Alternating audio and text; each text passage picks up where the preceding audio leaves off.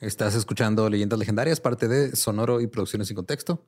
Bienvenidos. Eh, les queremos recordar que está disponible también Experimentos Legendarios en Podimo. Y les queremos avisar que la promoción de cuando van a go.podimo.com de leyendas y les dan 90 días gratis termina el 24 de abril. A partir del 25 sigue la promoción, pero ya nada más son 45 días gratis. Así es. Si quieren ir a escuchar, eh, digo, lo que hacemos nosotros, más un chorro de podcast más ahí con este, su- el amigo personal de Borre, Joaquín Cosío, que tiene un podcast también ahí. Arad de la Torre, güey. Omar Chaparro. Este, la fachonista también, La que la conocimos. Priscila, un saludo. Adama G. Un chingo de gente tiene podcast ahí. ¿Cómo por? También la eh, Denise Dresser, güey. También mi, mi amiga Denise Dresser. Yes, personal. Ahí anda. Entonces, si quieren usar la promoción de leyendas, es go.podimo.com diagonal leyendas. 90 días gratis, pero nada más hasta el 24. A partir del 25 bajo 45. Entonces, aprovechen de una vez. Y no sé, algo más que quieran agregar antes de empezar con la celebración. ¿Cómo le haces para no confundirte y no decir la pasada All Things Comedy, güey? Porque este, yo no celebro el 420 tanto como otras personas. Cada vez que va a empezar, se, se me rola, güey. Se te va directo. Ah, sí, a esa madre. No, es que los contratos te hacen decir las cosas como son. Si Llevan no, como cuatro o cinco programas. si no hay por- tabla. Ah, sí, Muy tablón. Tablononón, mijos. Ahí lo tienen atrás en recursos humanos. Ya me ha tocado un chingo de veces, güey. Pendejes. Pinche Héctor. Sí. Se los dejamos con el episodio 216 de Leyendas Legendarias.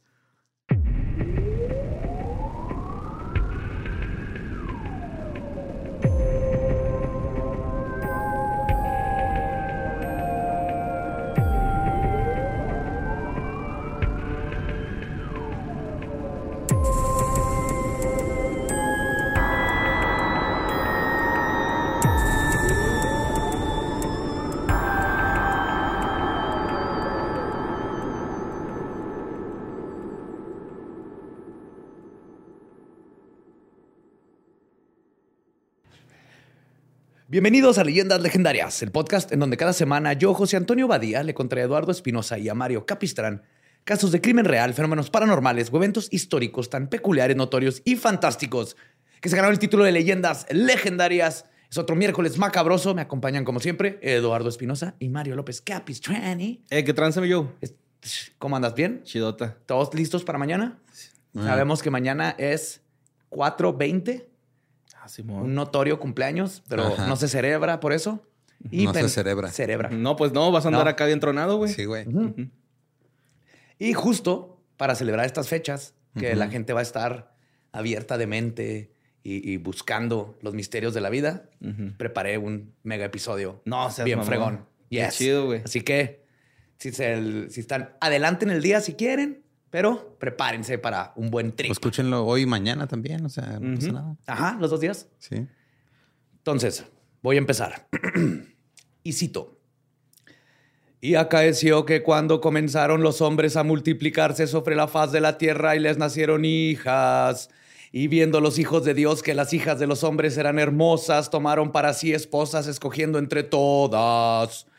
Habían gigantes en la tierra en aquellos días, y también después que se unieron los hijos de Dios a las hijas de los hombres y les engendraron hijos. Estos fueron los valientes que desde la antigüedad fueron varones de rehombre. Palabra de Dios. Palabra de Dios, te alabamos, Señor. Inclinen sus cabezas. Pinches misas, va, güey. ¿Cómo? si la inclinaron, ahí les va. Pero pinches misas. ¿Sí? Pues este fue Génesis capítulo 6. Estos versículos han desatado una miriada de teorías de conspiración, precuelas de Ridley Scott que nadie pidió, y explicaciones para las estatuas gigantes que aparecen en casi todas las culturas. La idea de que el ser humano es producto de una cruza entre entidades divinas y nosotros también se ha convertido en una teoría que alimenta la idea de que es una metáfora que describe cómo es que alienígenas ancestrales combinaron su ADN con el de los homínidos para crearnos a nosotros. ¿Por qué, güey? ¿Por qué no podemos aceptar que no venimos de nada importante y ya? O sea, porque no, es que somos producto de, dioses que cogieron. No, ah, no, güey. O sea, nomás una pinche célula salió ahí, un renacuajo le salieron patas y luego de repente. Un güey aventó un a- gargajo, va, con microbio y ahí empezó Sí, a crecer todo el salimos, pedo. Sí, no siempre tiene que ser así. Y pero... luego aprendimos al fuego, el microondas y émonos aquí. Y- Oye, sí es cierto, capaz es una coincidencia así bien culera, ¿no? Acá. Pues sí, güey. O sea, no- pero tenemos que darle significado a nuestras vidas. Entonces, eh, no, no, es que venimos de Dios. es No que da miedo, Dios. Lolo. Da miedo. Que da miedo. Andar aquí en el pinche universo, güey. Aquí, ve. O sea, si no estuviéramos haciendo esto, ¿qué estaríamos haciendo, güey? Yo en un call center, probablemente. Flotando en el universo, así nomás. Sí, güey. O sea, es a la madre, güey. Ok, ya lo vamos a perder otra vez. 420, amigos. A huevo. Pues todas estas ideas provienen de uno de los textos más enigmáticos que no lograron quedar en la Biblia. Un libro que habla de gigantes, profecías y el fin de los tiempos. Y hoy voy a tratar de explicárselos. Les voy a hablar sobre el libro de Enoch y los Nefilim. Ah, cabrón. ¿No conocen nada de esto? ¿No? Yo no. Enoch. Enoch. ajá. Yo nunca llego a esas partes del internet, güey, la neta. O sea, cuando dicen lo de TikTok que son diferentes, sí, güey, sí es diferente. O sea, yo jamás hubiera caído en esta parte del internet, en, en ese capítulo, pues. Sí, no. En leyenda sí, güey, pero en ese capítulo no, güey. Lo de Enoch, pues es todos los Nefilim, que ahorita vamos a ver qué onda, y es lo que ha inspirado todo esto que les conté, incluyendo, ¿te acuerdan la de Prometheus? Ajá. Los gigantes que avientan su, la cosa Sus esa mecos, negra, sus ajá. mecos, Sus mecos negros. ajá, que embaraza camarones y luego ya salimos nosotros. Sí. Está basado en esta No seas mitología. mamón, güey. Ujú. Ok. Pues comencemos por el principio. La historia de cómo la Biblia se volvió Biblia, como la entendemos ahora, es muy curiosa. La historia oficial es que en el caso del Nuevo Testamento de la Biblia cristiana, el proceso de cano- canonización se prolongó durante varios siglos en las primeras comunidades cristianas. Se tuvieron en cuenta varios criterios para integrar o no un texto como la autoría apostólica, es decir, que fuera escrito por uno de los apóstoles o un colaborador cercano Ok. pa- para empezar. Era así como, la, pinche Joaquín, la neta, ni, ni estuvo ahí. Eh, Joaquín está escribiendo fanfiction. Ese güey no estaba ahí. No ese güey le contaron. De Joaquín. Y además, dentro de estas escrituras tenían que estar eh, conforme a las enseñanzas cristianas ortodoxas y la aceptación y el uso por parte de las primeras comunidades cristianas y la coherencia con la tradición cristiana existente. O sea, este pedo tiene más lineamientos que presentar una tesis en la UNAM. O sea, Completamente. ok. Y por lo mismo, pues fue cambiando, fueron cambiando la- los dogmas y fueron cambiando quién sí entraba y quién no en la Biblia. Porque tienen que saber, la Biblia no es un libro, es una recopilación de un chorro de, De libros. Ajá. El proceso de canonización no estaba estandarizado y las distintas comunidades cristianas tenían sus propios cánones locales o colecciones de textos considerados autorizados. O sea, yo sí, le, yo sí leo el, el, este, el canon de Patricia, pero los de ahí dicen, no, Patricia no cuenta porque dice que, que los patos Ya, o sea, No tienen picos. es una programación y las Biblias son diferentes canales de, de difusión. haz de cuenta. Ok. Y ya cada, cada religión tenía lo que aceptaba que sí y que no. Un ejemplo de esto es el texto apócrifo del Evangelio según Pedro. En él, Peter cuenta cómo es el cielo y el infierno con mucho detalle. El pit. El Pit, el buen Pit. El cielo es un lugar como la El tierra. oloroso Pete. El oloroso pe. En este texto apócrifo dice que el cielo es un lugar como la tierra, pero está siempre verde. La gente usa ropa hecha de luz y todos tienen la piel blanca y el pelo rizado y están bien bonitos y cantan todo el tiempo, están cantando. Lolo. Todo el... No, no falta en el cantar. cielo todos nos hacemos Lolo y estamos cantando todo el tiempo. Bright Eyes. Porque- el porque Lolo toca, ¿no? Porque suena como mi pesadilla, esa versión del cielo. Suena como mi Tu infierno, güey. Simón, tu infierno. Luego Pedro nos explica que el infierno es un lugar en donde te castigan de acuerdo a tus pecados. Ok. Por ejemplo, porque lo, lo- lo- lo- Ajá. te da los detalles y es lo que me encantó. A los blasfemos se les cuelga por la eternidad de sus lenguas. Ok. Las mujeres que... Ajá. Ahora prepárate para la cosa más fucking metal ever. Para de la lengua, los mentirosos. Sí, y esto es lo más metal. La- no, los blasfemos. Ah. Las mujeres que abortaron son condenadas a vivir en un lago hecho de la sangre de bebés abortados. Ah, súper bueno para el cutis, güey, ¿eh? Ajá. De hecho, es bueno, Estás güey. pensando en semen, ¿no? No, también, en la sangre. No, el semen no. ¿Sí? La sangre, güey, es buena para el cutis, güey. No es pedo. O sea, no es que lo si, no haya hecho. tienes, ajá, si no tienes sangre, terminas con el cutis bien reseco, güey. Pero no nomás están ahí metidas en la sangre de los bebés, sino que mientras están metidas en el agua, Ajá. los espíritus de los bebés abortados escupen fuego por la boca a los ojos de las mujeres que están en el agua. Jack. Jack. Ajá. Te digo que está súper... Esta portada chido, de está un chido. disco está Ajá. Por eso lo abortaron, porque si iba a estar escupiendo fuego Pues por todos lados. Y son un chorro, ¿eh? Es un Sí, ejército de bebecitos. Escupe fuego. Ajá, escupe fuego. Pero, o sea, como es. O sea, cada que abortan un bebé nomás es, lo van sumando a la tanda. Sí, sí, se va yendo al lago. a Se va llenando el lago. ok, va. Están espiritito así. Va creciendo, es como el universo. Ahora, las lesbianas Ujú. son forzadas a subir un cerro enorme por ángeles. su actividad favorita. Les mama el senderismo, güey. Bueno. Si algo les gusta es el o, andar este en el cerro o bajar al monte Pubis. O sea, A la colina. no veo quejas de ¿No? esa- por parte Bueno, aquí Ellas son el deseo de ese pozo, güey, ¿no?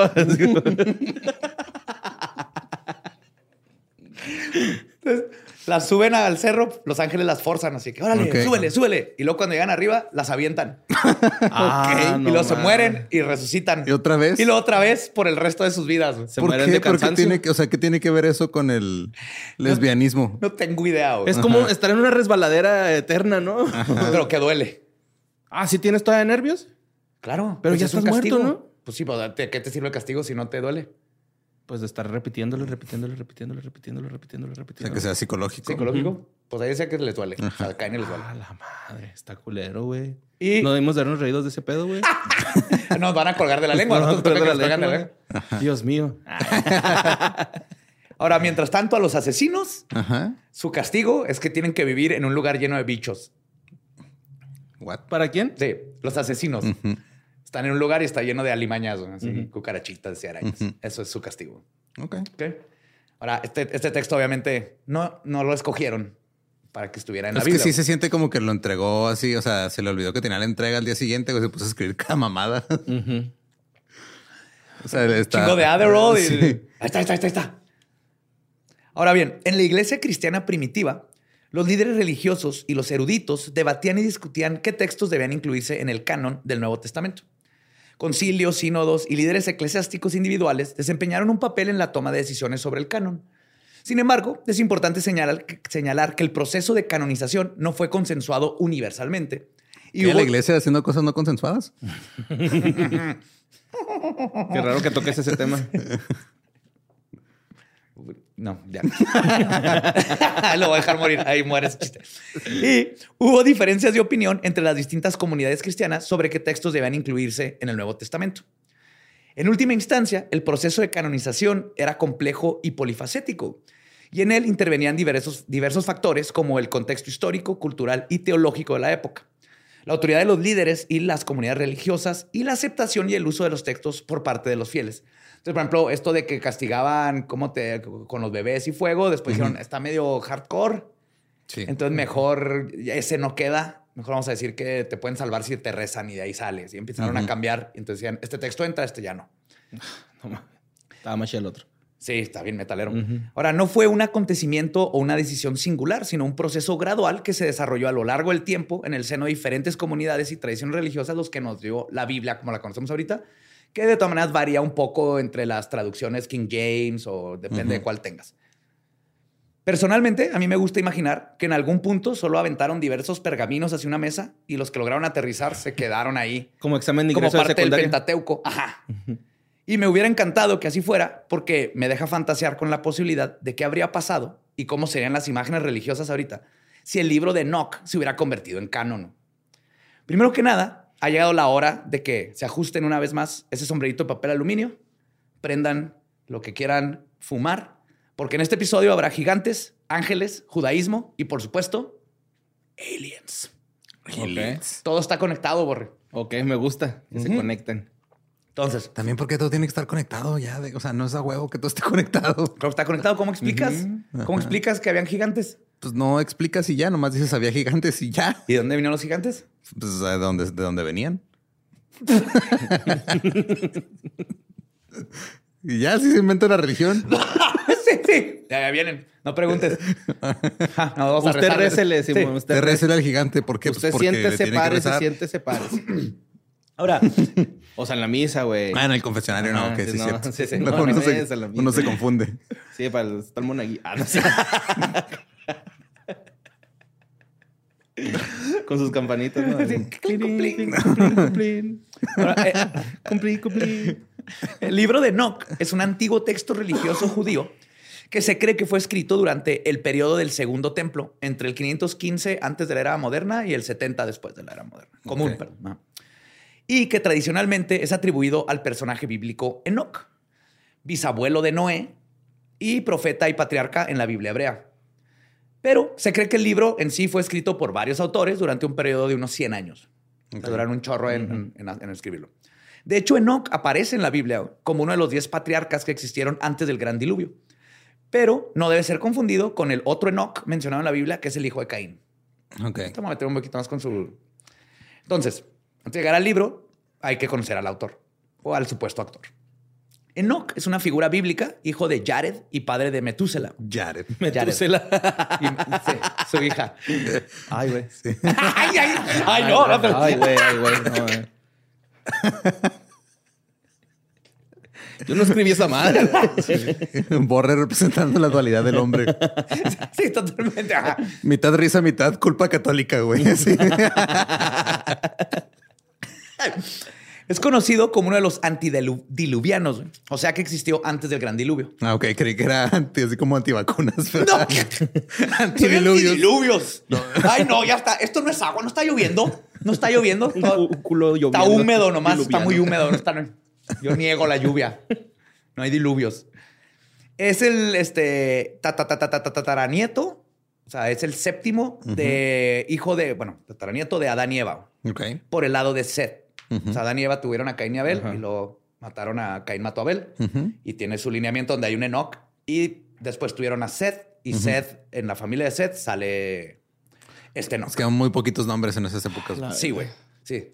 Pero nomás nos tenemos que preocupar por un Enoch. Pero Enoch, güey, así hablaba la morra esa que habla alien. Enoch, ananak, y es Enoch. por eso ella sí güey. entiende, ella tradujo el libro. güey. El, no- el nombre, sí, Sí. cierto, ya todo está teniendo sentido. Todo está conectado, güey. Te digo. Maldito Borre sí me entiende. Pum. Piu. Ahora, está conectado. se hace referencia a él en el Evangelio de Lucas, la epístola de a los héroes y la epístola de Judas. En el Islam es conocido como el profeta Idris. Su nombre significa entrenar o el que hace la iniciación. Ok. Idris. Sí, de hecho, en el capítulo 5 del libro de Génesis explican que Enoch vivió a sus 365 años. Ay, güey. Se oye como mucho, pero todos los demás vivieron hasta los 700. Ah, cabrón. Se murió bien, chavo, güey. Sí, No, no murió. Igual que la Virgen María fue abducido por Dios en vida. güey. Ah, cabrón. Para comprobarle a todos, este, después del desmadre de los Nefelim que ahorita van a escuchar, para comprobarle a todos que era buena onda, dijo, miren, para que vean que no soy malo, me voy a llevar este güey al cielo y se lo llevó. ¿Y luego lo regresó? ¿No? No, ella se quedó. se lo llevó a que vive allá en el cielo. A sus 365. O sea, tal le quedan como otros 300 años de vida, pero se lo llevaron. Un año vivió. Y la adopción celestial sucedió eh, 57 años después de la muerte de Adán y 69 años más o menos antes de que naciera su bisnieto, Noé, que todos conocemos como el güey que hizo la- el barquito. Ahora sí, vámonos al libro. Este se divide en cinco secciones principales. El libro de los vigilantes, que es más bien watchers, son más como observadores, pero siempre lo traducen a vigilantes. El libro de las parábolas, el libro de la astronomía, las visiones de ensueño y la epístola de Enoch. A pesar de que es abrumadoramente no canónico, la iglesia cristiana de Etiopía y la judía también de Etiopía son de las pocas religiones organizadas que aún lo tienen como texto canónico. Ok. Ellos sí, ahorita lo, lo usan. La primera parte del libro de los vigilantes está, es, este, es una sección que es la visión de Enoch cuando vio unos seres celestiales que le llamó los vigilantes, que fueron enviados a la tierra para vigilar a la humanidad. Sin embargo, los vigilantes acabaron corrompiéndose y adoptaron conductas pecaminosas, por decirlo de una manera, como enseñar a los humanos conocimientos prohibidos, lo que los condujo a la corrupción y eventualmente a la decisión de Dios de inundar toda la chingada. No Ok. seas mamón. Ajá. O sea, la- se supone que la, la inundación que manda Dios Era es para, a deshacerse de los, a los hijos de estos güeyes, Ajá. a los Nephilim. Ok. Sí. Todo el libro comienza, es, es medio, este, está escrito como Biblia, ¿no? Entonces sí está medio este, difícil de leer, pero está chido. Ahora, todo comienza con la frase, y cito, así sucedió que cuando en aquellos días se multiplicaron los hijos de los hombres, les nacieron hijas hermosas y bonitas. Es entonces. si tú, hermosa de ese lado, tú, bonita de este lado, tú mira ni te presentes. Ah, pobrecita. y es donde llega el diablo, bueno, no, güey, todos tienen una belleza, güey. Vente. Simón. Pues, Vente ya- acá, vestimos a la moda. Simón. Tengo una bolsa Prada bien vergas, güey, ahí, güey. No, no sé si haya bolsas Prada. Nada más dije. No sé, nomás estoy ¿Sí hay muy- bolsas Ajá. Prada? Supongo. ¿Pues dijiste bien? Sí, Debería Sí, de. sí hay, güey. sí. Sí hay. Pues sí, pero yo dije nomás hacia el aire, sin Pues saber. bien, Es el instinto de fashionista que tienes. güey. Pues es que ni modo. Te estás limitando. Yo siento ahí traes un Valenciaga adentro. Sí, mo, Y al quieres rato salir, déjalo sí voy a salir. andar uniformado, güey. Trajes deslavaditos, ya me vi, güey. Yes, yo también te veí. Yo no te quiero ver, pero. Sí, yo tampoco me quiero verme así. Entonces los vigilantes vieron a las mujeres hermosas de los hombres y dijeron, y cito, vayamos y escojamos mujeres de entre las hijas de los hombres y engendremos hijos. Sí, oye, güey, no podemos escribir presta. Bueno, escribe. Vayamos y engendremos. Estaban los güeyes de la selección mexicana va, escribiendo ese pedo.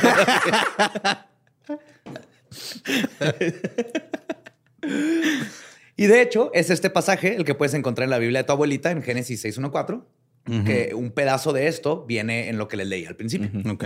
Entonces, sí sobrevivieron pedacitos. Cuando todos estaban considerando un gangbang.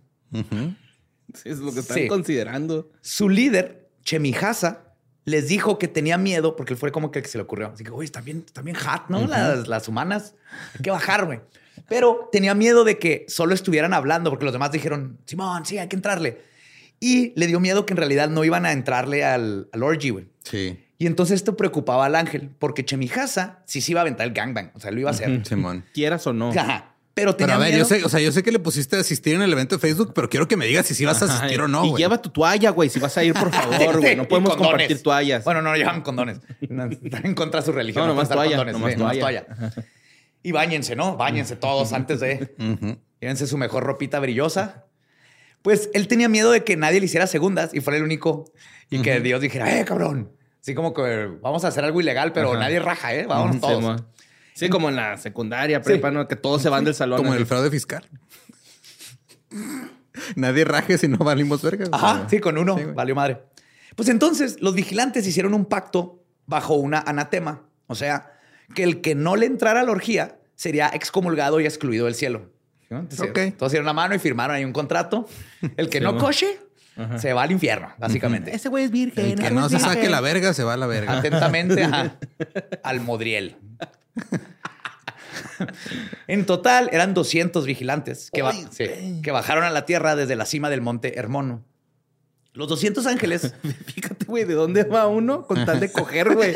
¿Hasta dónde va uno con tal de coger? monte, cabrón, güey. De allá arriba, güey. Ni los ángeles se salvan, güey. Ahora, Uno lo- cuando está enamorado, ah. O caliente. Simón. sí, las dos. Ajá. Ajá. De hecho, aquí se convirtió en amor. Yo, yo sí pienso que, eh, que, que se- Que era, amor, que era amor. Ahora, los 200 ángeles calientes, güey, descendieron comandados por Chemijasa y los subjefes, güey. Artakov, Ramael, Kokabel, Ramael fue de los más, más populares en la orgía. güey. Ramael. Sí, Ramael y Cocael fueron muy Uy, populares. No, Cocael, no. Cocael. Había un chorro de Cocael. Pues, ¿Cómo crees que, agua, que estaba para abajo, estaba para abajo Cocael, güey. andaba, andaba un poquito decaído. Sí, estaba decaído, pues que. También estaba Ramael, Ajá. Secuel, Baraquel, Asael, Harmony Harmony. o Harmony. No siempre pensé escribir Harmony. güey. Oh, Harmony. Es de la Toy Story, ¿va, güey. Harmony es el que preparó los drinks, güey. Se me figura un chico. Ey, ey, Harmony. es- sí, tomen agua, ¿eh? Porque va a estar... No, no se te olvide tomar agua. Hay que, hay que estar hidratados. Hidrátense, hidrátense, caballeros. Piña, mucha piña. Ananel, Satoel, Ese hacía corridos tumbados, ¿no? Sí.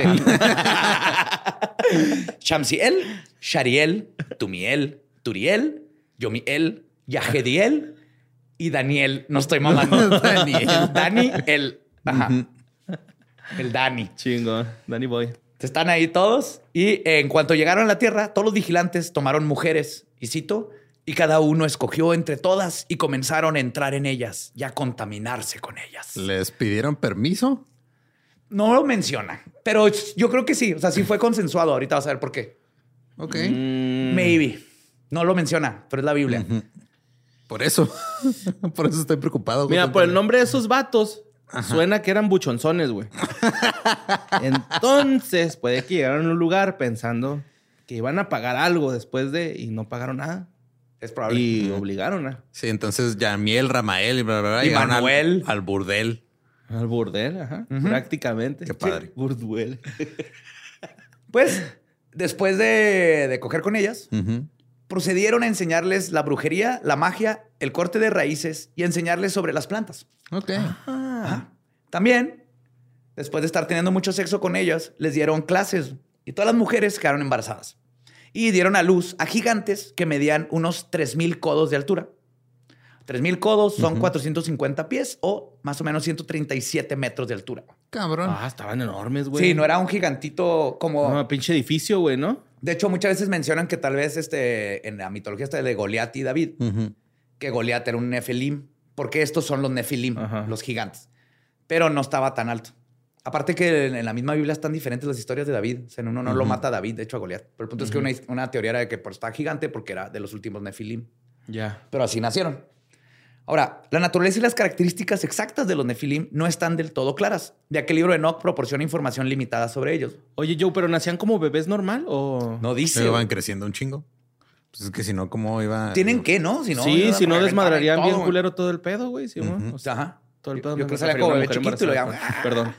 Este, sí, o sea, Si un bebé, güey, hace un desmadre. Ajá. Sí, güey. Yep, el precio que pagamos para tener un cerebrote. güey. Mm. Ahora, algunas interpretaciones los describen como gigantes Que pagan. físicos que sobresalían por encima de los humanos normales, mientras que otras personas lo ven como representaciones metafóricas de la corrupción y la maldad provocadas por los ángeles caídos. O sea, eran gigantes, pero en su pecado, no en su tamaño. Pero por lo que sale aquí, sí eran gigantes literales. El propio término Nefilim deriva de la palabra hebrea nefal, que significa caído o los que caen. Lo que posiblemente indica su asociación con los, Los ángeles ángeles, caídos, ajá. que ahora manejamos de, la historia de que los que se rebelaron y cayeron en la tierra. Como mencioné, el libro de los vigilantes no proporciona muchos detalles sobre los Nefilim y sus actividades, y existen diversas interpretaciones y especulaciones sobre ellos en diferentes círculos religiosos y académicos. Algunos ven a los Nefilim como seres físicos, mientras otros los ven como representaciones simbólicas de esta consecuencia que les contaba del pecado. Pero los Nefilim también se mencionan en otros textos judíos y cristianos antiguos. Pero su naturaleza y significado exactos se sigue debatiendo, aunque en todos coinciden que eran gigantes y hasta les dan la distancia, o sea, los miden en codos. Entonces creo que el meterle la metáfora es como tratar de justificar algo de que, güey, esto se lo inventaron, es mitología. Es como el- nadie cuestiona, nadie justifica que los dioses griegos cogieron con humanas y habían semidioses y todo eso. Esto es una historia parecida. ¿no? Todos saben que las cifras métricas de codos miden 130 nada más, güey. Donde sacaron siete codos más, güey. No sabemos. Bueno, se los sacaron del culo esos siete codos. Ah, güey. Pero Fisting. regresando, regresando a los gigantes. Al principio fue maravilloso o gracioso, tal vez, tener que cuidar bebés enormes. Pero rápidamente los humanos se comenzaron a hartar de los gigantes porque empezaban a comerse todo y no se daban abasto para Mm, criarlos. Comían ya. un chingo, un chingo. Cuando ya no había suficiente para comer, los gigantes empezaron a atacar a los humanos y devorarlos. Esto viene en Salmos 14.4 y Miqueas 3.3. En lo que este igual lo pueden encontrar en la Biblia de su abuelita. Pero no solo a los humanos, también devoraron todos los pájaros, las bestias, los reptiles, los peces. Elefantes, todo. Y empezaron a comerse entre ellos, entre los caníbales, Ah. entre, los, entre los gigantes, Ajá. porque se acabaron toda la comida. Imagínate cu- cuánto come un adolescente, cuántos hot pockets un adolescente No y sus amigos te vacían un refri. Ahora Sí, imagínate que miden 137 metros. Sí, mo, no, pues un chingo. Entonces, pues estaba este desmadre, güey. Ya estaban hartos la gente, güey. Y mientras los engendros hacían su desmadre, los vigilantes seguían enseñándole cosas a sus esposas. Ah, porque se casaron. Quienes a su vez le pasaban este conocimiento al resto de las personas. Por ejemplo, Asael le enseñó a los hombres cómo fabricar espadas de hierro y corazas de cobre. Y además les mostró cómo extraer oro y cómo repujar plata para hacer brazaletes. Ah, mira. A las mujeres les enseñó sobre el antimonio, que es un químico medic, este, medicinal y para cosméticos, sobre piedras preciosas, las tinturas y cómo maquillarse los ojos. Ah, muy Ajá. importante. Muy importante.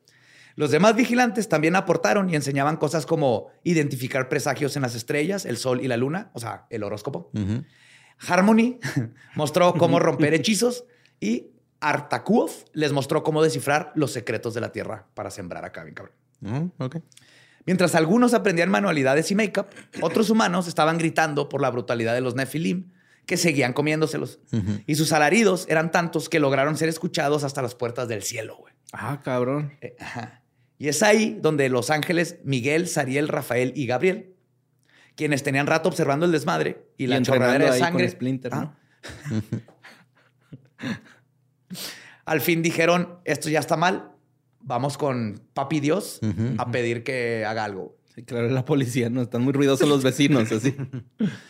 Pues entonces Rafa, Mikey, Sariel y Gabo fueron con Dios, el Señor del mundo, porque si lo mencionan, y le dijeron, y cito, tú eres nuestro gran Señor, el Señor del mundo, el Dios de dioses y Rey de reyes. Tú has visto lo que ha hecho Asael, cómo ha enseñado toda injusticia sobre la tierra y revelado los secretos eternos que se cumplen en los cielos.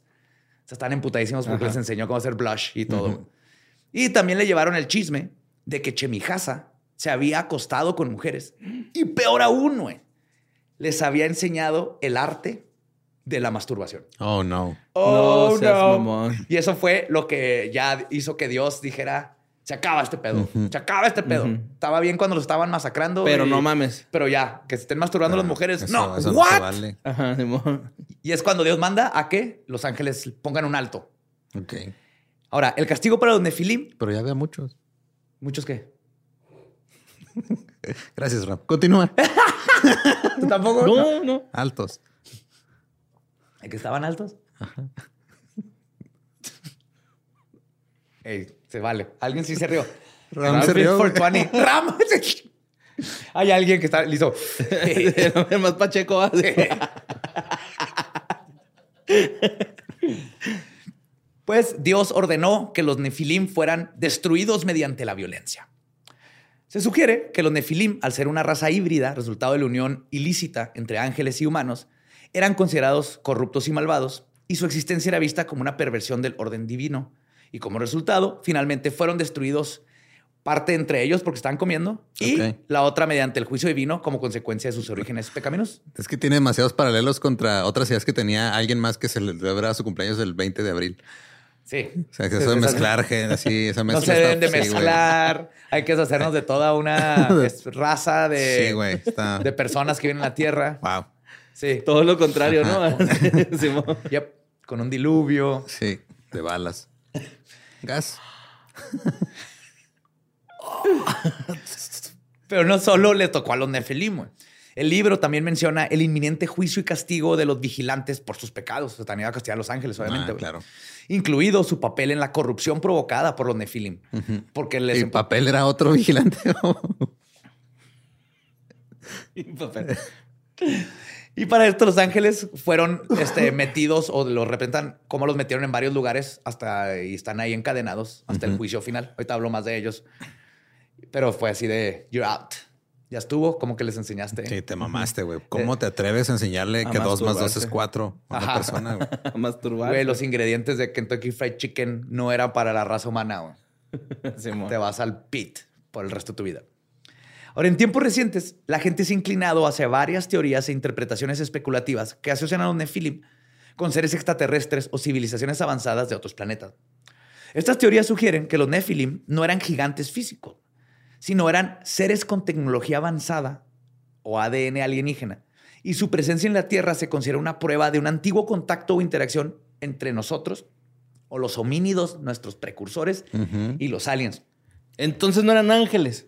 Hay gente No. que dice que no eran ángeles, eran, eran, aliens, eran aliens. que bajaron y vieron un homínido, así el un y dijeron, o me lo quiero coger. ok. Sí, y tuvieron sexo y luego Sí. salimos los seres humanos con el cerebrote, así que wow. Boy fuck the Martian once. Ajá. Te coges un marciano y luego mira, güey, el Sí. desmadre que hicimos con la No Tierra. seas mamón, güey. Ujú. Ahora, en el libro Los Vigilantes continúa describiendo varias visiones que supuestamente tuvo Enoch sobre los ángeles caídos, los pecados humanos y el futuro juicio y castigo que les esperaba y que eventualmente nos espera a nosotros los seres humanos. Muy bien. Estas visiones se describen en una serie de experiencias oníricas o visionarias, en otras palabras, unos viajesotes que se aventaba este vato, que experimentó durante toda su vida. Algunas de las principales visiones descritas en el libro incluyen la visión de los ángeles caídos en Enoch 12:16. En esta visión, Enoch ve a los ángeles caídos que han descendido a la tierra y se están involucrando en un comportamiento pecaminoso, güey, corrompiendo la humanidad, como que viajó al pasado y lo Sí, dio. güey. Llegaron a Iztapalapa y inventaron la cumbia, güey. este. Y luego ya todos azules, ¿no? Eran pitufos. Cáele Manuel, está bien vergas este ritmo. Ese es chúntaro, Ese güey. es Chuntaro. Bueno, viene de la, de la cumbia, Sí, pero, pero- Claro, todo está conectado, güey. Todo está conectado. Yeah, baby. Entonces, Hablando así ambiguamente, ¿va? Ajá, sí, de ya la cagué, ¿cómo lo rescato? Todo está conectado, güey. Es que todo está conectado. Tienes que poner atención. Lo que pasa es que no Sí, estás poniendo atención. El universo te está dando mensajes, güey, todo el tiempo. No puede ser posible que no los vean. Ajá, Nefertiti. frente de nuestra cara. Ahora, él ve en su visión no solo lo que pasó en el, en el pasado, sino ve lo que les hicieron, el juicio de los ángeles y el castigo que les dieron por sus pecados. Entonces los vio encarcelados en varios lugares, incluyendo fosas profundas y lugares desolados, así como su condena final y castigo eterno. ¿Y quién va a castigar a los ángeles, güey? Dios, el Señor de señores. O sea, el- Soy el estos Señor van de chismear. señores. Van a chismearle al señor. Ajá. Y luego el señor. Ah, sí, vayan y, y calmen el pedo. Y luego tráigamelos para acá y échelos en un, en un pozo. Y en los Ajá. que chismearon, ¿quién los va a regañar, güey? A nadie, Nadie, pues, son los güey, ¿Por qué no, güey? Pues esos güeyes estaban viendo cómo masturbaban, encierran masturbar a una persona y eso no está mal, güey. No, no, son los niños preppy, así que. Son no los mal. del, del recreo, ¿no? Sí, O sea, güey, ándale. Así son todos los arcángeles, son unos pinches mamones, güey. Pues no hicieron nada hasta que dijeron, "Ay, ya, ya, ya aprendieron a masturbarse, no mames. Estaban celosos, estaban Sí, celosos. güey, sí, era, es eso. Eh, güey. no, tú nos invitaron, no, te- no te dijo nada el chamael de la orgía. Ah, pinche chimijaza, güey. No, nos mama, invitó, güey. güey. Oye, güey, pero Nomás Daniel porque- es bien buen pedo, ¿no? Sí. Háblale al Daniel, tengo, tengo su WhatsApp. ¿Qué pedo, Daniel? ¿Cómo? ¿Qué haces? Sí, Me dejó en visto, pinche Daniel.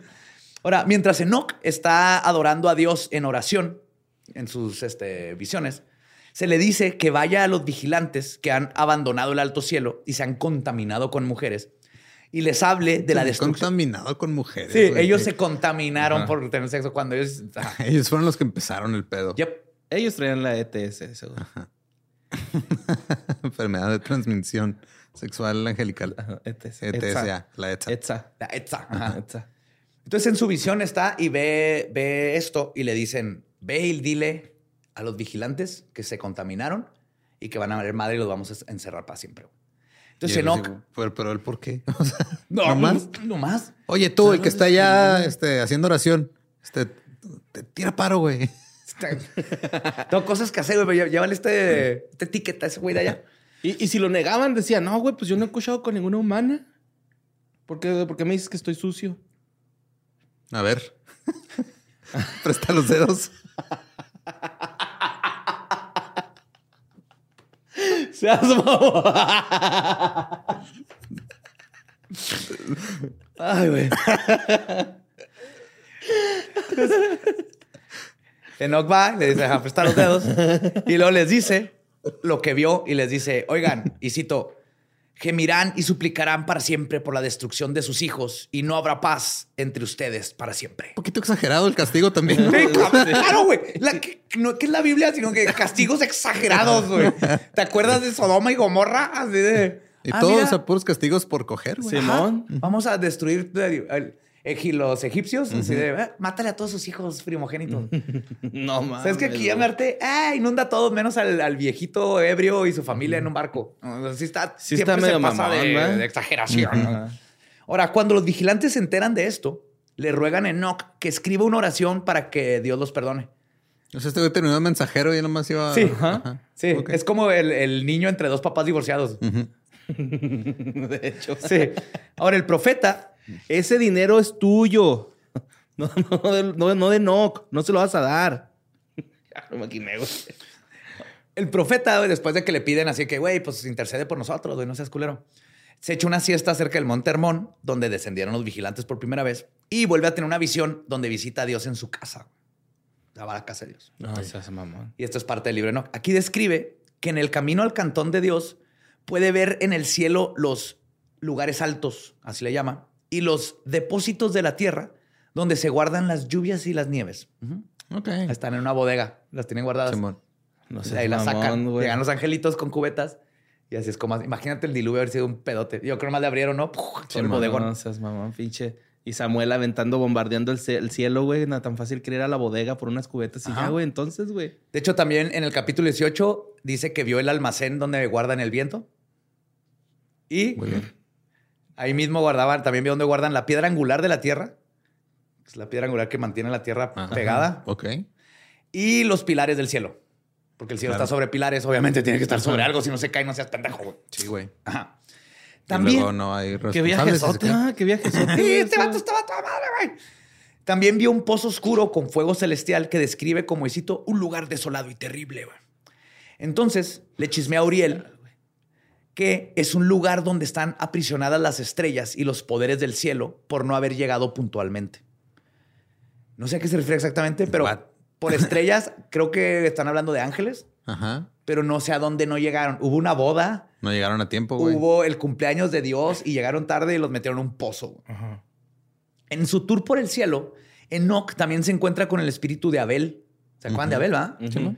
Que dice que se la vive eternamente gritando y clamando por el exterminio de los descendientes de su hermano y asesino Caín. güey. Ok. Este está todo el día ahí. ¡Chinga su madre los hijos de Caín! ¡Se vayan a la verga! Que Caín y sus pinches hijos se vayan a la verga. Toda la eternidad. No seas mamón, güey. Qué pinche. Ay, güey. Entonces todo esto lo fue viendo y finalmente llega a la casa de Dios. güey. La casa de Dios obviamente está construida con mármol blanco y está revestida de mosaicos bien bonitos y tiene un piso de cristal. A huevo. Como la del negro durazo. Como la de Enrique Iglesias, Simón. la de Enrique Iglesias. Sí, ¿Por güey. qué conoces la, la casa de Enrique Güey, Iglesias? tu compa fue a grabar un video con Enrique Iglesias. ¿What? Un compa tuyo, güey. A mí me platicó todo ese trip. Estuvo bien loco, güey. El, el Enrique Iglesias es vecino del dueño de Pfizer, güey, acá. ¿What? Sí, güey. Me, me dijo. No me acuerdo cómo se llama. Ahorita te, te digo cómo. Tengo que es. saber quién es porque como es posible- ¿Kenini?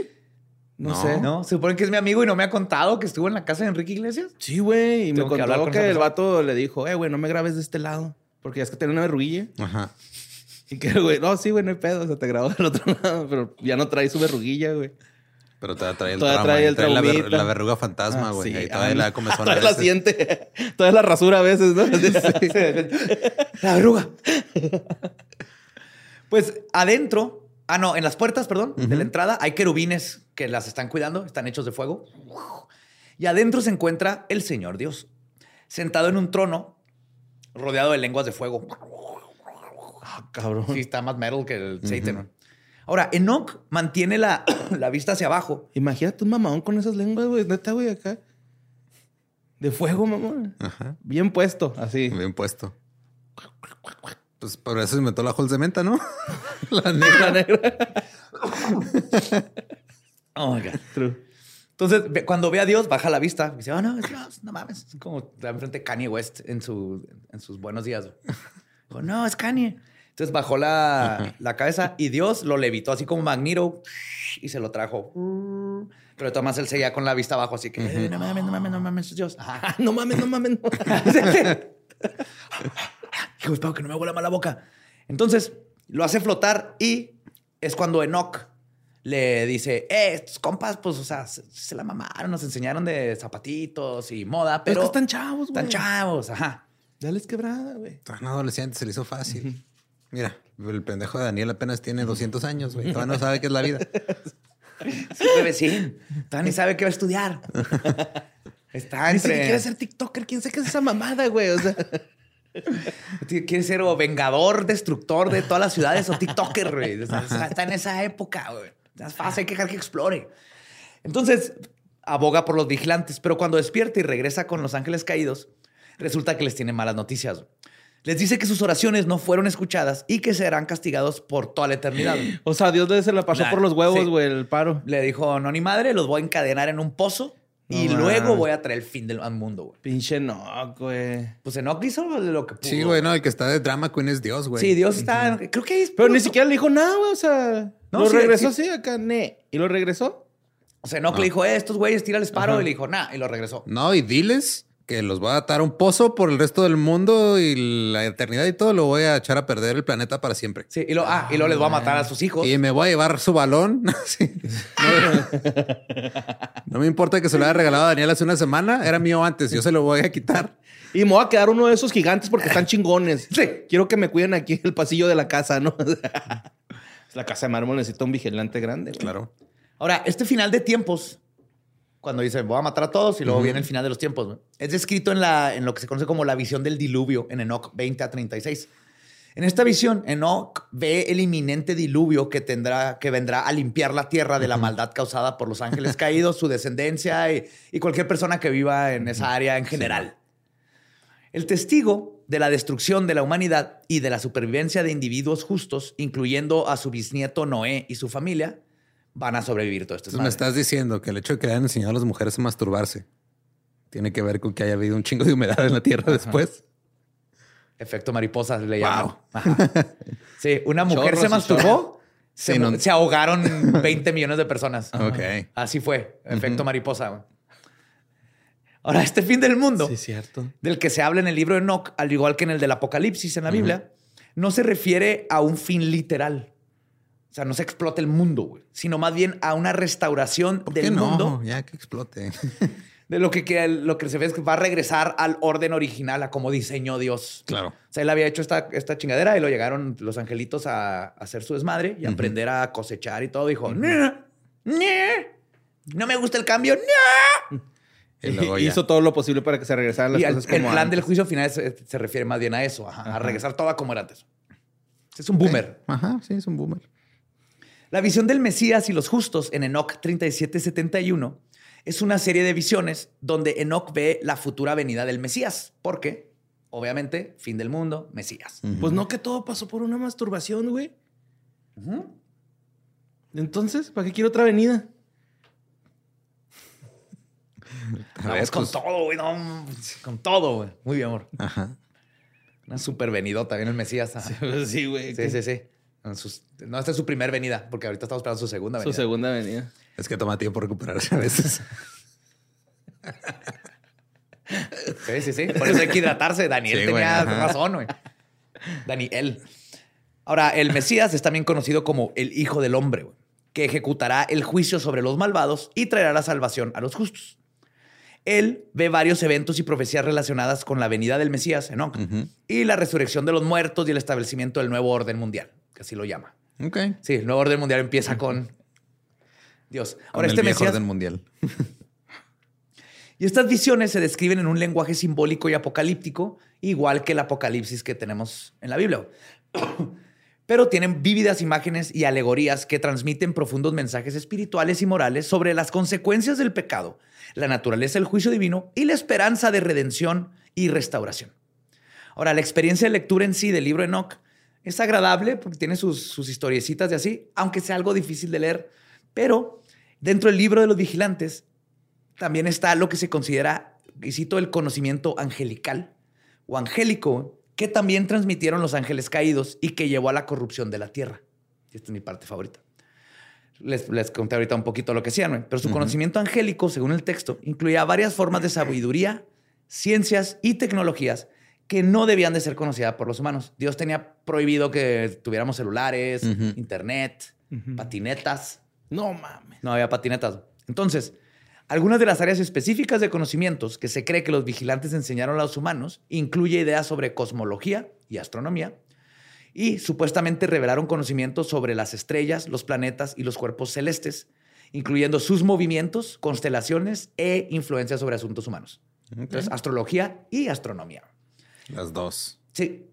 También les transmitieron conocimientos sobre plantas medicinales, remedios y técnicas de curación.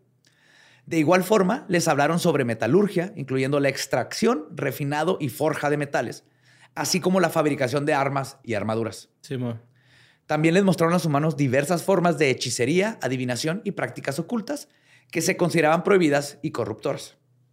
Además de que se les adjudicaba la enseñanza del arte, de la escritura, de la comunicación, incluyendo el desarrollo de lenguajes y escrituras. Qué culero da estos vigilantes. O sea, básicamente güey, crearon la civilización. Ajá. Tan a gusto que estábamos antes de que supiéramos leer y escribir. Sí, nos hubieran dejado. Mm, hambre. Ah. Mm, listo.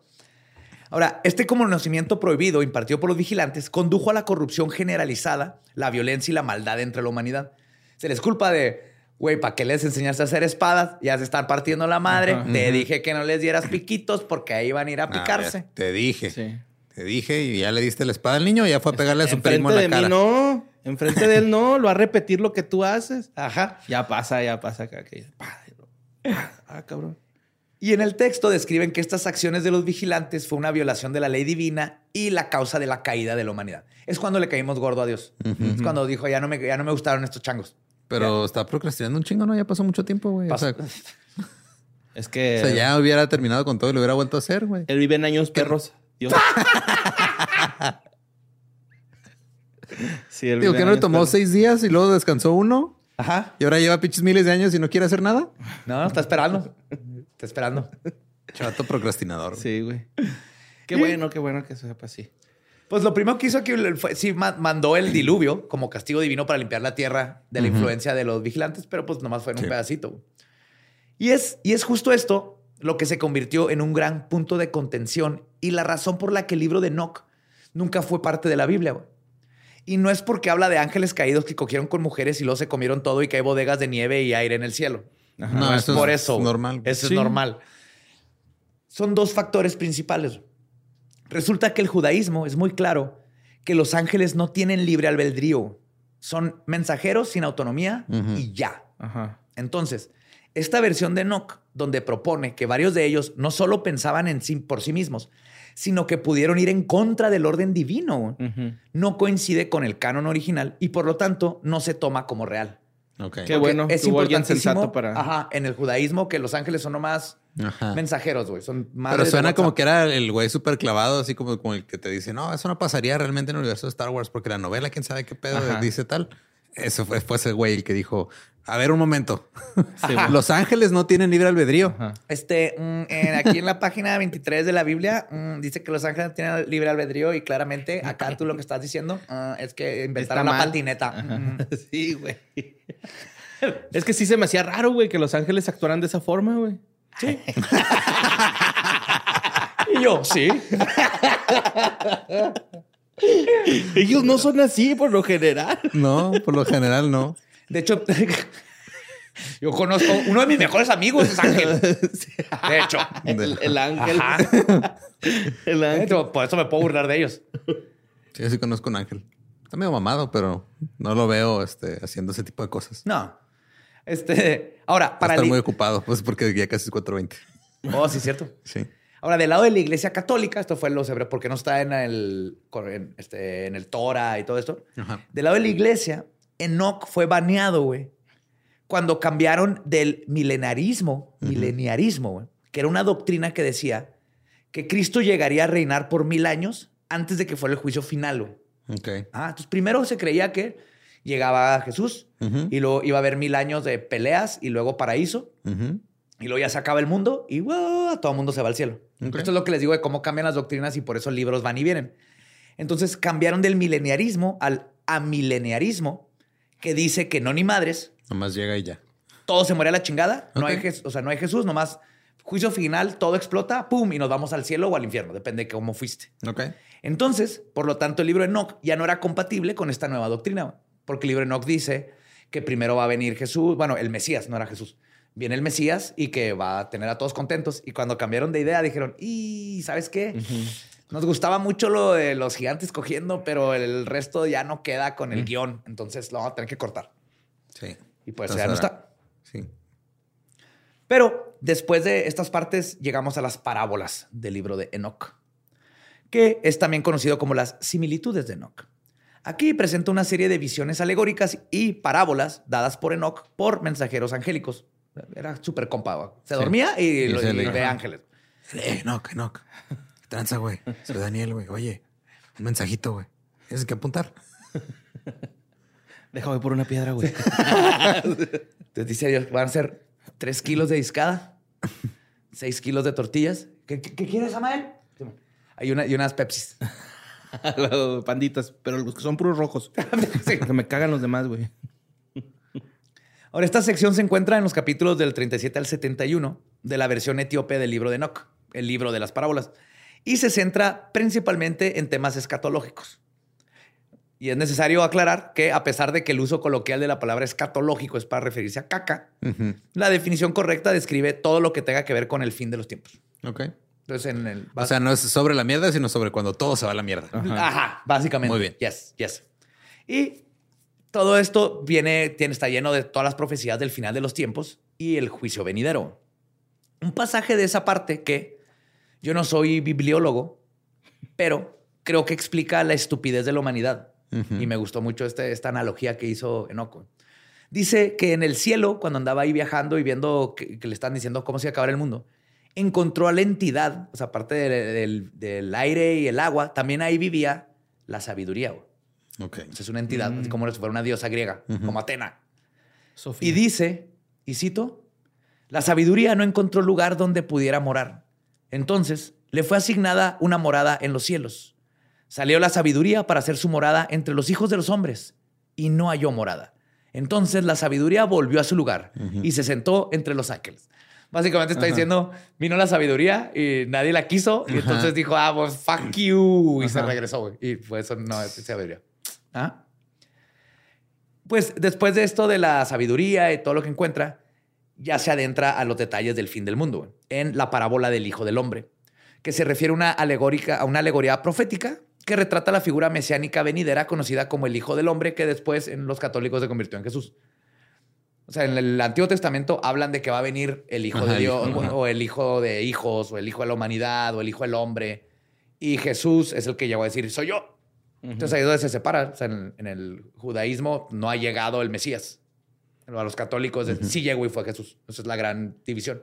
Por eso están conectados con el Antiguo Testamento. Entonces aquí todavía no había un Jesús, es nomás el Mesías, el Hijo del Hombre, que va a regresar el orden al mundo. Y el Hijo del Hombre se describe como un ser divino, justo y exaltado, que desempeñará un papel central en el juicio final y el establecimiento del reino de Dios. Entonces, ma- mandó a su hijo. ¿verdad? Ajá. Sí, eh, güey. Este, la ando bien crudo. Cállate tú, ¿no? Es que, negocio ya me cansó. Yo me retiré. Sí, mijo. Más dile que soy tu papá, ya con eso te van a hacer caso, güey. Sí, es el caso más cabrón de nepotismo. Sí. Jesús es el Nepo Baby original. Yes. Nepo baby. Sí. El Hijo del Hombre es representado como una figura mesiánica que vendrá en el futuro para ejecutar el juicio, liberar a los justos y establecer el nuevo orden mundial.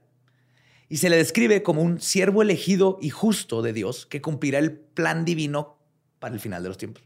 Entonces no, no hablan aquí de que sea el Hijo de Dios, va a ser un elegido que le van a dar los superpoderes. Ok. Ajá, Le van a dar su anillo de Captain Power. sí. Y eh, obviamente es un ser divino superior a todos los demás seres y tiene una estrecha relación con Dios y con atributos y autoridad divinos, pero no es el hijo de Dios ni es Dios. Ajá, Porque es Jesús, pues es que es hijo de Dios, pero al mismo tiempo es, es Dios. Bueno, es hijo de María, pero también Sí, es pero- el hijo, es Padre, ajá. Hijo, Espíritu Santo, pero también es Dios, es el mismo ser. Es Está muy confuso. junto, Acá sí. es nomás un güey que le van a decir, toma cabrón, aquí te va una tarjeta de crédito Platinum, desmadra todo lo que se tenga que desmadrar. Listo, porque tú eres chingón. Y entonces, básicamente, este es un proto Jesucristo, pero sin el caché y el six pack. Ya. Ajá. Sin los ojos azules y el cabello rubio. que Sí, no, no. pusieron tiempo después. Los mormones ¿no? se mamaron. Pinches batillos. De hecho, los mormones también hablan de Enoch, obviamente. obviamente, para ellos les cayó en vergas esto de los gigantes. Ah, no, claro, sí, es que sí, antes sí, había otro güey que tampoco le hacían caso con su libro. Pues este acontecimiento del juicio final se describe como algo grandioso y cósmico, en el que el justo juicio de Dios se ejecutará sobre toda la creación. Y es aquí en este libro donde hace una clara distinción entre justos e impíos. En otras palabras, te dice si te vas a salvar o no. Los justos son aquellos que han sido fieles a los caminos de Dios y han seguido sus mandamientos, mientras que los malvados son aquellos que han rechazado a Dios y han llevado una vida de maldad al haber descubierto y usado el oscuro y arcano arte del delineador y los accesorios. Maldita Ah, sea. Básicamente, ajá. Si ya usaste delineador, si te pusiste una pulserita, Ya valiste madre. ya valiste madre, güey. Esas son las enseñanzas oscuras que nos trajeron los No, vigilantes, güey. Nos van a inundar. güey. Yes. Ahora, el libro subraya que todas las acciones y obras de los individuos, tanto buenas como malas, serán juzgadas durante este juicio. Y destaca la importancia de la rendición de cuentas individuales y la responsabilidad por las acciones de cada uno. güey. Por uno la pagan todos. También describe Me llevan justos por pecadores. De ahí viene. Sí, literal. De ahí también describe las formas de castigos, que es Nada original. Tormentos de fuego, la oscuridad, destrucción eterna. Sangre de fetos abortados. Ah, sí, sí. Eso está rico, ¿no, güey? Como que sí se desantoja. Así meterte una alberquita de sangre.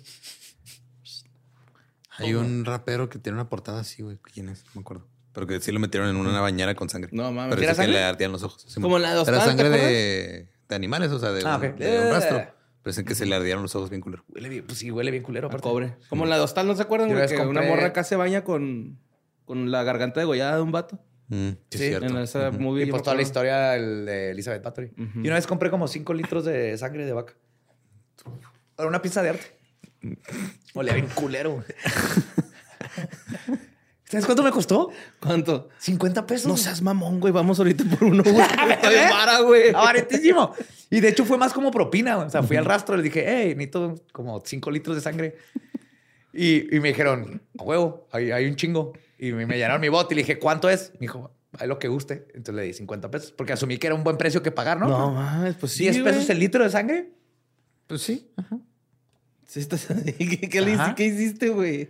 Era una, era una casa abandonada y luego estaba la sangre. Bueno, a- llegabas a un cuarto y cuando llegabas al cuarto era, hice como un crime scene, una escena de crimen. Ajá. Entonces, todo el cuarto, no podías entrar completamente, pero donde entrabas, Ujú. ahí estaba lleno de sangre, Simón. Ajá. Ok. Entonces, ya cuando llegabas, pisabas los pies y luego cuando te regresabas, estaba Ah, las pisadas las eran. pisadas de regreso. Entonces, entraban de uno por uno.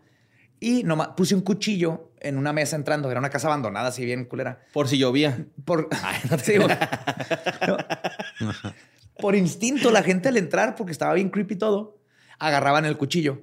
Entonces, sin darse cuenta, lo que les hice es que entraban y luego estaban parados ahí en una escena de crimen. Te sentías como si estuvieras en una escena de crimen tú con el cuchillo. güey. Y salías con los peces llenos Y de luego sangre. y, y salías con los pies llenos de sangre y que el, el próximo que entraba veía a todos los que estuvieron en la escena del crimen como le- ya pasaron por la experiencia y dejaron sus pisadas con Ah, sangre, güey. Ah, huevo, está chido. ¿Eh? Por 50 pesos la sangre. Ay, no, mi Sir Jordan. Y quería que fuera sangre de verdad para que oliera. Porque estaba así la, la- la tele como en estática, la luz, se ve algo, algo atrás de la cama. O sea, no veías el cadáver, pero todo estaba implícito de que algo pasó ahí, estás con el cuchillo y tenías esa... ah, y olía sangre. Y no te lavaste la cara. Limpiarla así? estuvo bien culero, güey. No, olía bien feo. Sí huele así mucho. ¿En dónde me quedé? El aceite En de la vida. testigos, este, Ah, sí, sí, sí. ajá.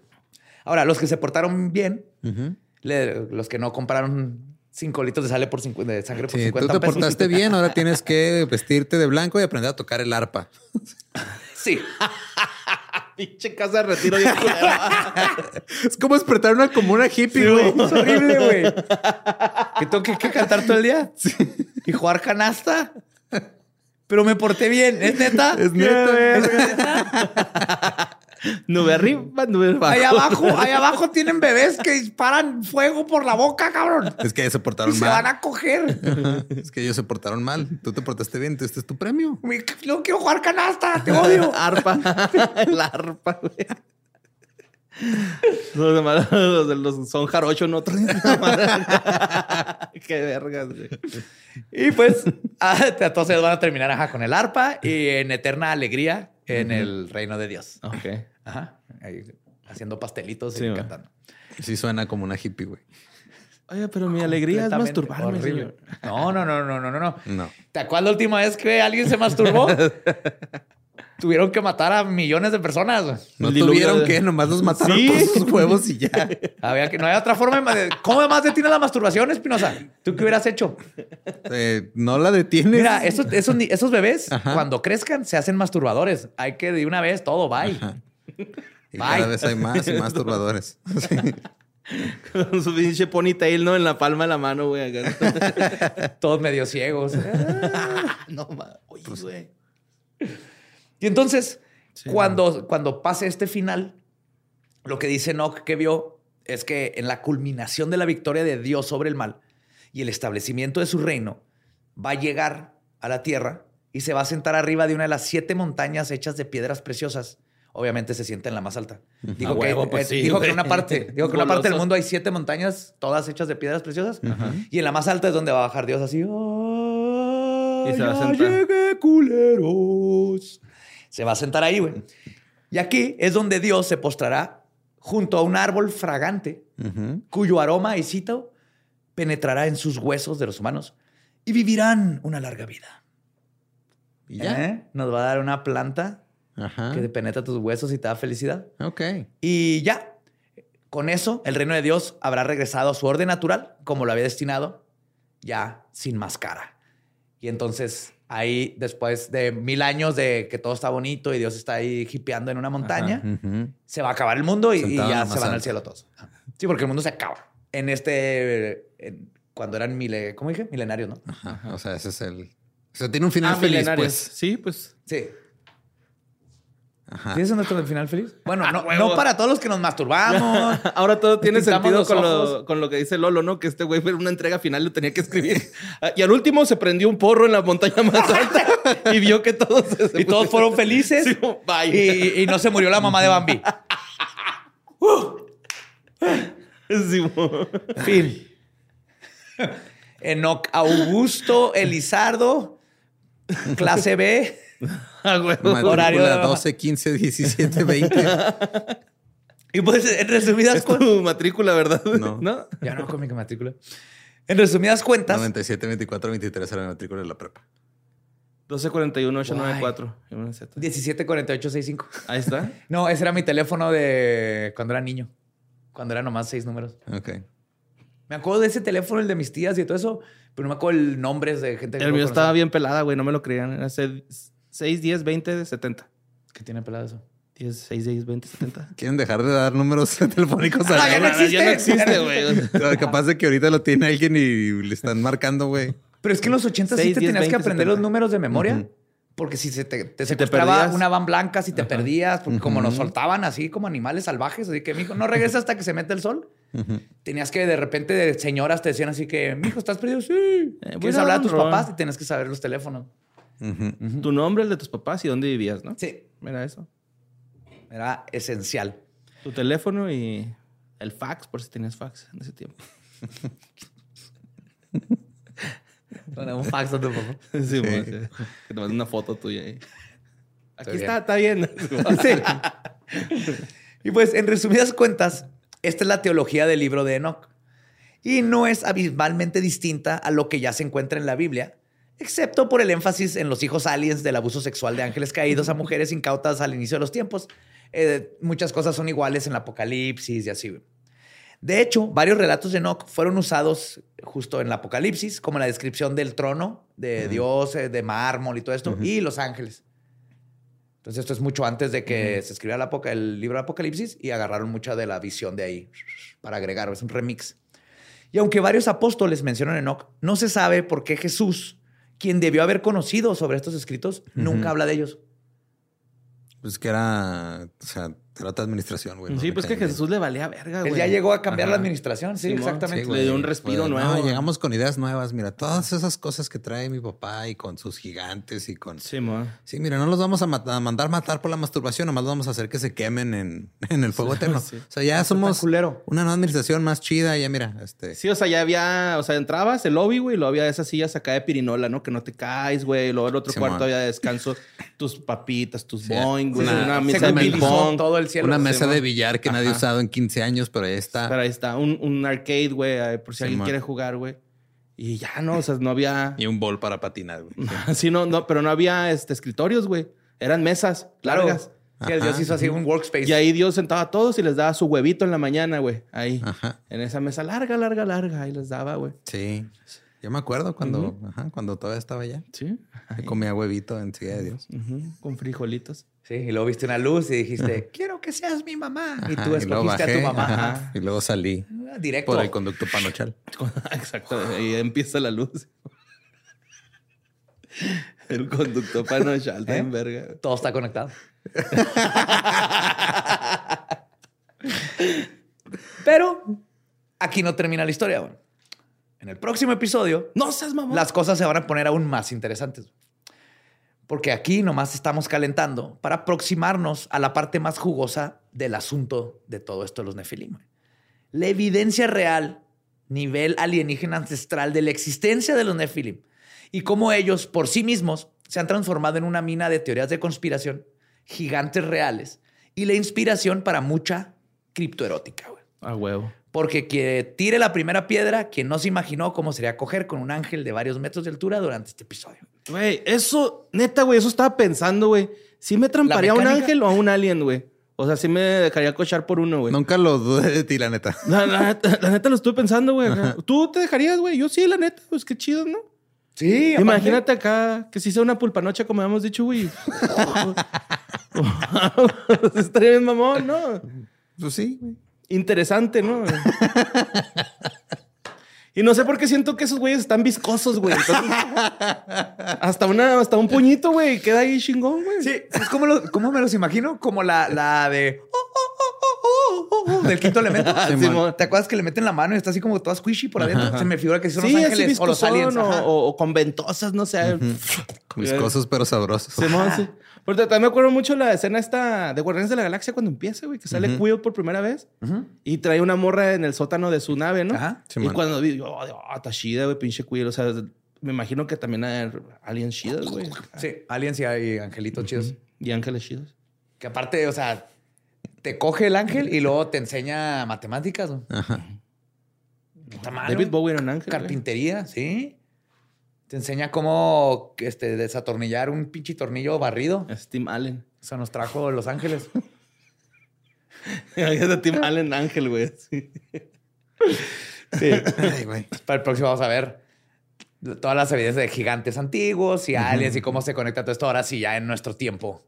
A huevo. Acá chido. Oh yeah. Oh yeah. Van a ser dos Enoch. semanas. Sí. Abril, baby. Qué loco. Dos semanas de Nock. Pues ya vimos Enoch, ahora vámonos a los Nefelim Ah, reales. Nefelim. Los gigantes de Estados Unidos y todas estas cosas. Que no sé, es un equipo de béisbol. Sí, de Nueva York. Ah, no. ¿No es de fútbol americano? Pues sí, en, en teoría es de los gigantes de Nueva York y también del base, ¿no? Se llaman ¿También? los gigantes. No, no, sí.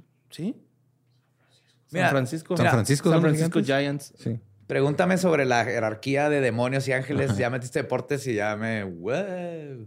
Pero si hay New York Giants de Sí. americano, ¿no? De fútbol O me- americano. o sí. me sí. bien Son los. Jets y los Giants, güey, los de Nueva York. Sí. Está pendejo. Sí, lo bien pendejo. Los San Francisco Giants dice Ram que son los del béisbol, pero no sé. No confío en Yo marihuana. tampoco. Sí, es Ram. Eh, pues este, si quieren estar conectados con nosotros, síganos como Leyendas Podcast. Yeah. A mí me encuentran como ningún Eduardo. A mí como Mario López Capi. A mí me encuentran como Elba Diablo. Nuestro podcast ha terminado. Podemos irnos a fumar. Esto fue palabra de Enoch.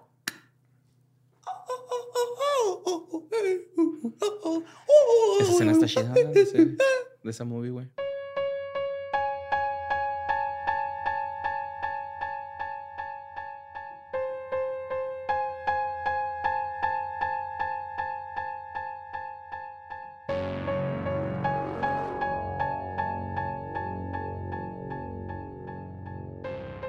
Y ese fue Enoch y los Nefilim. La historia de cómo la masturbación se salió de control. Una historia adolescente cualquiera. Sí, de masturbación a genocidio. Simple Wow, ecuación. Sí, güey. Muerte a mano limpia, va todo. Sí. Yes. De, Bueno. de masturbación a genocidio. Yep. Wow. Eh, está, está muy raro todo. Sí, está chido. Muy, muy raro, pero en el próximo se va a poner más raro. Ok. Y al mismo tiempo real. Más Porque- gigantes, ¿no? Porque si hay cosas interesantes de gigantes reales. o sea, Evidencia de, Chingaderotas. de... Ajá. Sí, hay cosas, hay, hay- hay cosas interesantes. Va a estar igual de fumadote, no se preocupe. Sí, ma. Y pues, este, felicidades por el día de mañana, supongo. Yes. A todos los que se llaman, a todos los que se llaman Adolfo, su santo. La vez. No se felicita, Lolo. Solamente. se vive. Se vive ese momento, Lolo. Yes. Ay, güey. Este, y pues, ya. Sí, No mucho sé, amor, sí, mucha todo bien. flor. We love you. Recuerden suscribirse. Si nos escuchan en cualquier plataforma de podcast, denle ahí, ahí suscribir, ahí el botoncito ese. Aparte que les avisa si tienen episodios nuevos. De vez en cuando cuando salen episodios sorpresa y no se enteran es porque no le han dado suscribirse en la plataforma en la que nos escuchan o nos consumen. Así que hagan eso y Sí. Sean felices. Amén. Suscríbanse y buenos humos. Y tóquense, güey. No hay pedo. Ajá. Jálensela, píquensela, hagan lo que quieran con esa madre suya. Yes, yes, yes. sí. Ya otro genocidio, ya que. ¿Estás listo para convertir tus mejores ideas en un negocio en línea exitoso? Te presentamos Shopify. Tal vez no lo sabías, pero nuestro podcast More Than Mamis es un negocio y lo empezamos por supuesto para desahogarnos y hablar sobre la maternidad, no para convertirnos en expertas de ventas y del e-commerce. Así que sí, necesitábamos ayuda para vender nuestro merch y poner en marcha nuestra tienda. ¿Y cómo suena con Shopify? Llegó otra venta. Shopify es la plataforma de comercio que está revolucionando millones de negocios en todo el mundo. Ya seas un emprendedor desde tu casa o desde donde sea, Shopify es la única herramienta que necesitas para iniciar, administrar y hacer crecer tu negocio sin dificultades. Con Shopify puedo gestionar pedidos, envíos y pagos desde cualquier lugar, brindándote toda la información y estadísticas de tus ventas al detalle. Regístrate para un periodo de prueba con tan solo un dólar al mes en shopify.com barra sonoro, todo en minúsculas. Ve a shopify.com barra sonoro para llevar tu negocio al siguiente nivel. Shopify.com barra sonoro. Step into the world of power, loyalty, and luck. I'm gonna make him an offer he can't refuse. With family, cannolis, and spins mean everything. Now, you wanna get mixed up in the family business. Introducing The Godfather at ChumbaCasino.com. Test your luck in the shadowy world of The Godfather slot. Someday, I will call upon you to do a service for me. Play The Godfather now at ChumbaCasino.com. Welcome to the family. No purchase necessary. VGW Group. Void where prohibited by law. 18 plus. Terms and conditions apply.